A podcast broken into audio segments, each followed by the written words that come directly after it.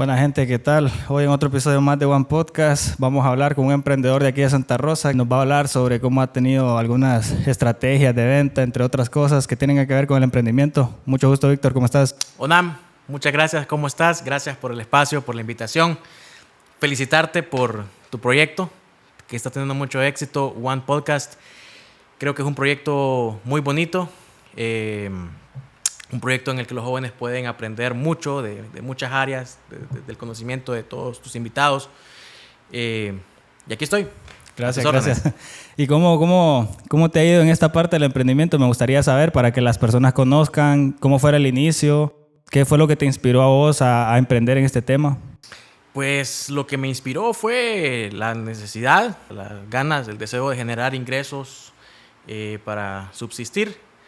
Eh, hablando del inicio, fíjate que cuando me gradué de la universidad, eh, saqué una licenciatura en, mercadotecnia, o sea que la, parte comercial es mi área. Eh, hice la práctica profesional con una empresa guatemalteca que tenía sede aquí en Honduras. Eh,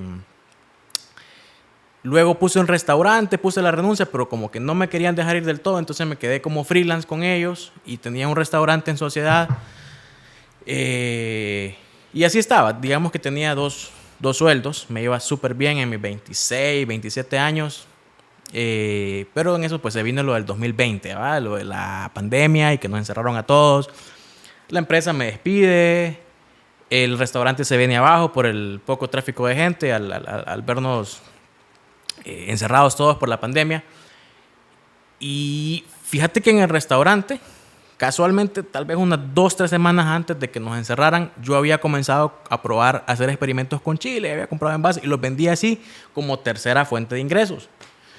Em, y bueno, pues me, sacan de la empresa, el restaurante se viene abajo y yo me quedo con unos barriles eh, de, de chile hecho.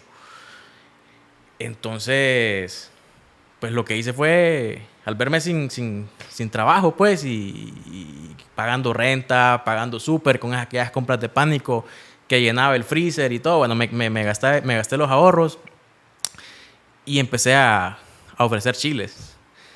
Y tenía una bici, me acuerdo, iba, iba en una bici a, hacer las entregas a domicilio, eh, salía a pie incluso a tocar puertas. Eh, bueno, así estuve el primer año vendiendo a pie en todo, en todo Santa Rosa.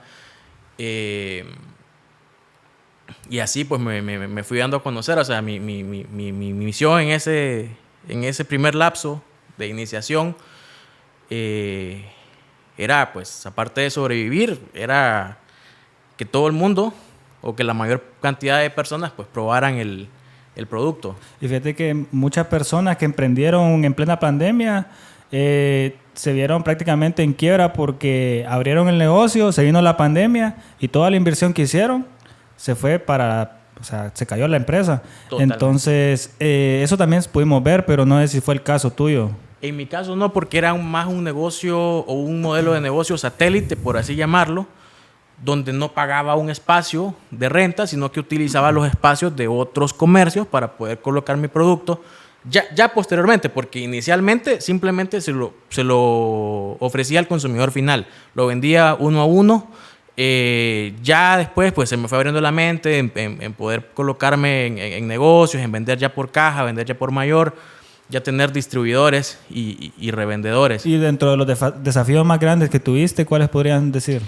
Han sido varios, pero sí, el, yo creo que el, el, el de vender a pie eh, después de, haber estudiado en la universidad y andar en la calle vendiendo, eh, bajo el sol, sudando, ya, ya en un ambiente mucho, mucho más hostil, donde, donde la gente te, pues, te tira la puerta en la cara o te dicen que no, que no quieren, que no les gustas, que estás muy caro o cualquier cantidad de cosas. Yo creo que es de las cosas más hostiles, ¿verdad?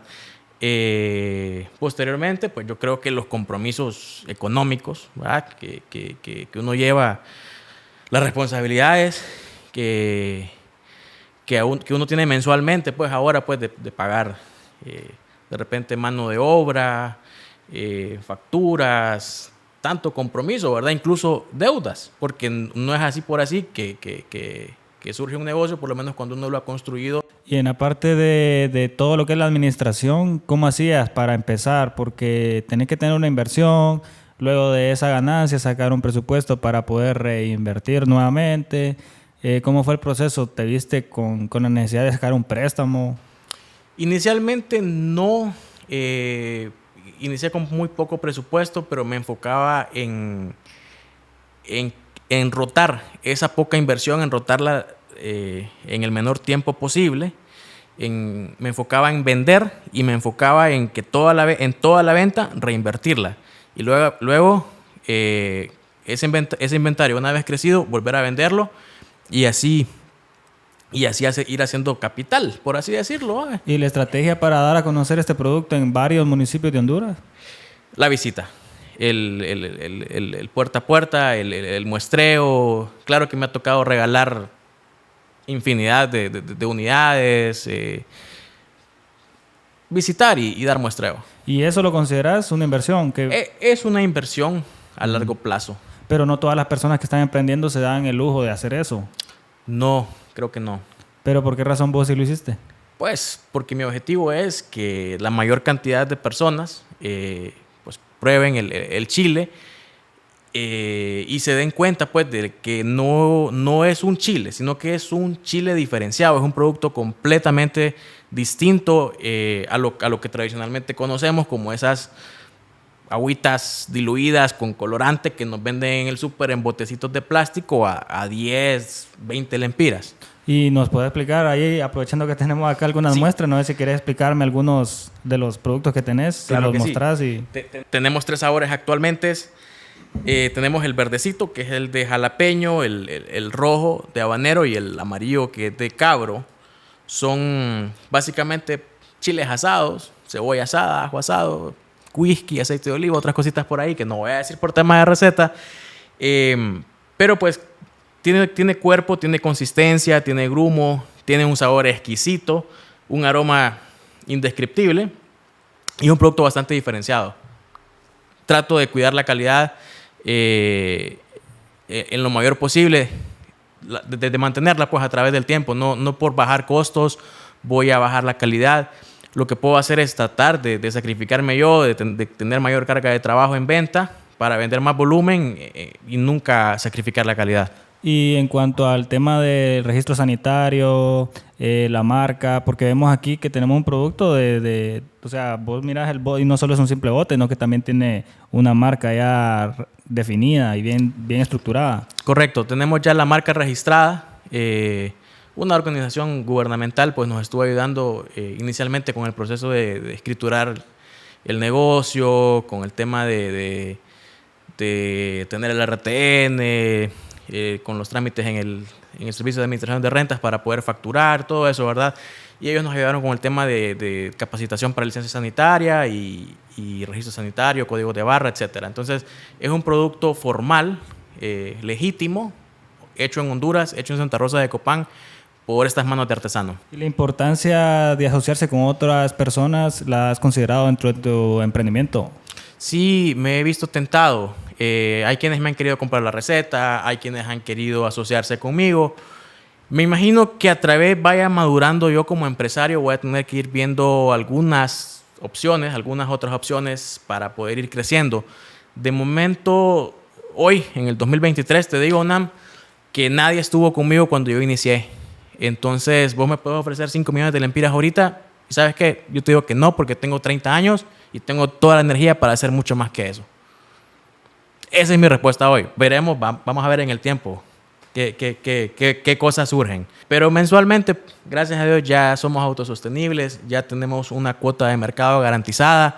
Eh, y ya tenemos para cubrir ciertas necesidades y las necesidades de, de, de, otras personas. Dentro del tema de los impuestos y demás eh, trámites administrativos, ¿vos considerás que los emprendedores se la ven bien difícil al inicio?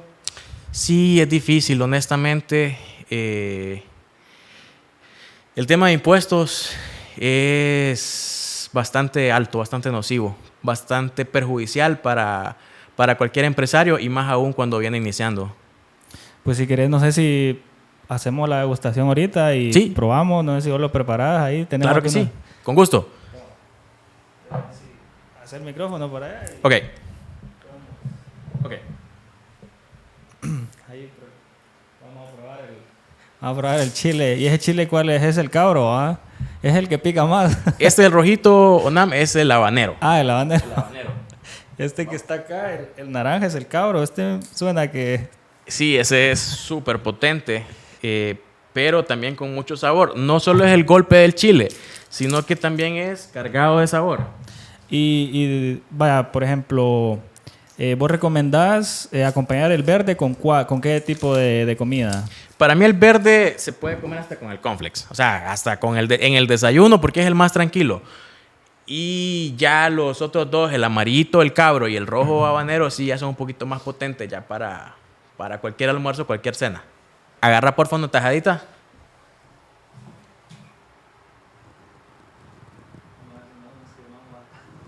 Olelo, por favor. Porque no solo es de comerlo, también es de, es de olerlo un poquito.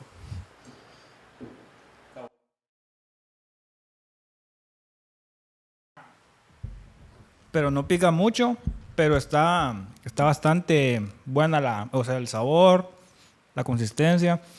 Lo que más me gusta es que no es tan líquido, sino que es como pasta, ¿verdad? Es una pastita cargada de cuerpo y, y consistencia, no es líquido ni Y diluido. la, la importancia de que sea un bote de vidrio a que sea un bote de plástico, ¿cuál sería la diferencia entre La, ambos? la conservación. Me han hecho la sugerencia a muchas personas, ¿verdad? Que, que- que- que llego yo y le digo, que cuesta tanto. Uy, qué caro. ¿Por qué no consideras eh, utilizar un envase de plástico?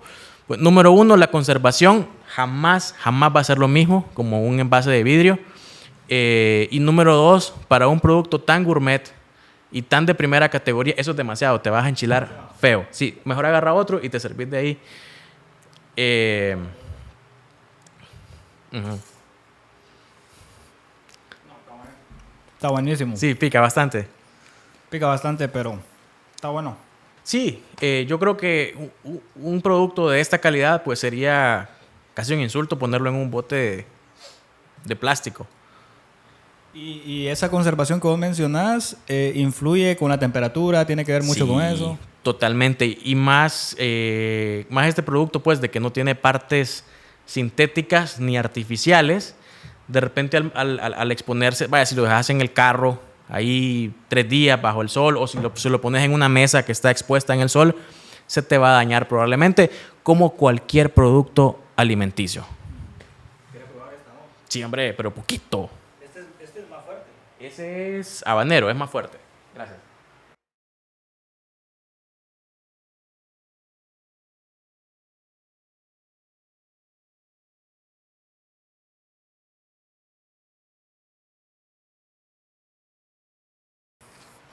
Este creo que es más picante, ¿va?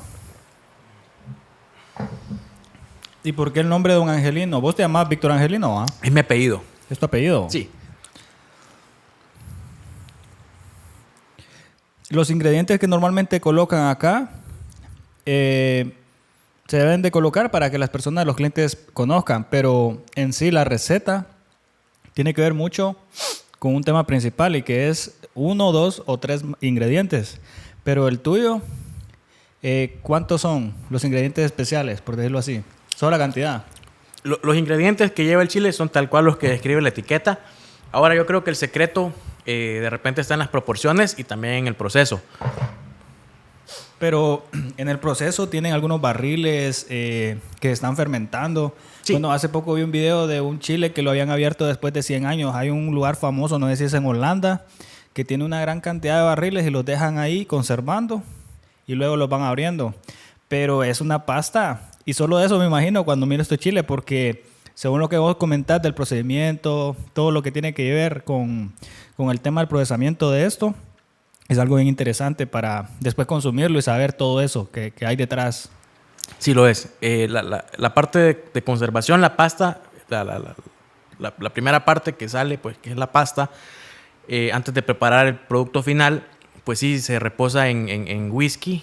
Y bueno, la verdad, para que todos los lo que nos están viendo sepan, ya eh, Chile Don Angelino se convirtió en uno de los patrocinadores del, del podcast y eso también es una, una, buena noticia. La verdad me, me alegra bastante que, que, hayas venido a este podcast y nos hayas contado sobre tu emprendimiento que en, esto, en estos momentos pues a través de las redes sociales te pueden seguir. No sé si cómo les tenés tus redes sociales para que sepan. Sí, sí. En, en Facebook estamos como Don Angelino y en Instagram estamos como Don Angelino HN. Y, ¿por qué no? Mi número de teléfono personal es 3287 6266. Platiquemos, llamémonos. Bueno, pues muchas gracias, eh, Víctor, por, por venir acá. Vamos a seguir haciendo más podcasts en estos días y te vamos a invitar para que podamos seguir degustando tu, este producto que es bastante bueno, es de buena calidad. Y a todos mis amigos yo les di de probar y les ha gustado. A mí me encantó ahorita y te deseo lo mejor de los éxitos, que, que puedas seguir eh, emprendiendo y que puedas seguir creciendo tu empresa, porque hay un concepto que dice que microemprendedores está mal dicho, todos son emprendedores, solo que van empezando, pero que si tenés una buena visión y todo así tal como va, vas a llegar a, eh, a, a un lugar bastante alto en esto. Gracias, Onam, por el espacio. Guan.